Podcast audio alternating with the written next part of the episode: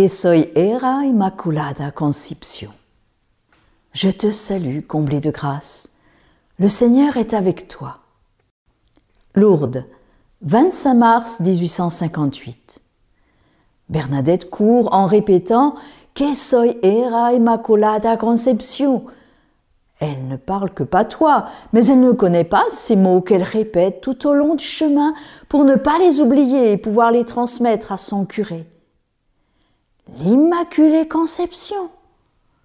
Le curé de Lourdes connaît ce dogme, proclamé par le pape Pie IX le 8 décembre 1854.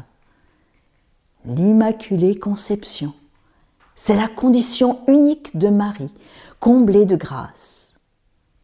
Par grâce du Seigneur, Marie a été préservée du péché originel, de ce handicap relationnel, ce handicap d'amour avec lequel naissent les humains.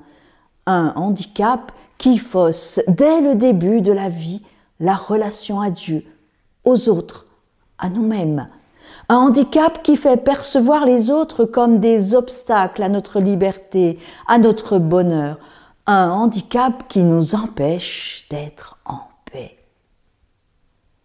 Marie a donc été préservée du péché originel. Mais attention, L'Immaculée Conception ne signifie pas que Marie n'a pas eu besoin que le Seigneur vienne la sauver. C'est même parce que le Seigneur est venu réconcilier l'humanité avec Dieu et avec elle-même en sa chair que Marie a pu être préservée du péché originel par anticipation.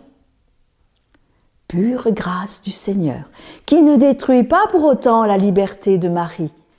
Celle qui s'entretient aujourd'hui avec l'ange n'est pas un robot. Son oui au Seigneur jaillit librement. C'est en toute liberté que Marie accorde sa vie à la volonté divine.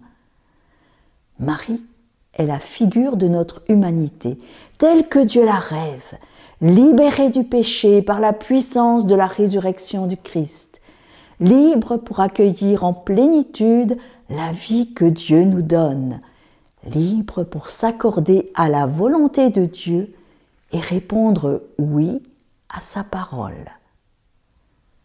La fête d'aujourd'hui, la fête de l'Immaculée Conception, est celle de notre vocation, être libéré du péché, de ce handicap qui nous empêche d'aimer en vérité, d'être en paix avec nous-mêmes, avec les autres, avec Dieu.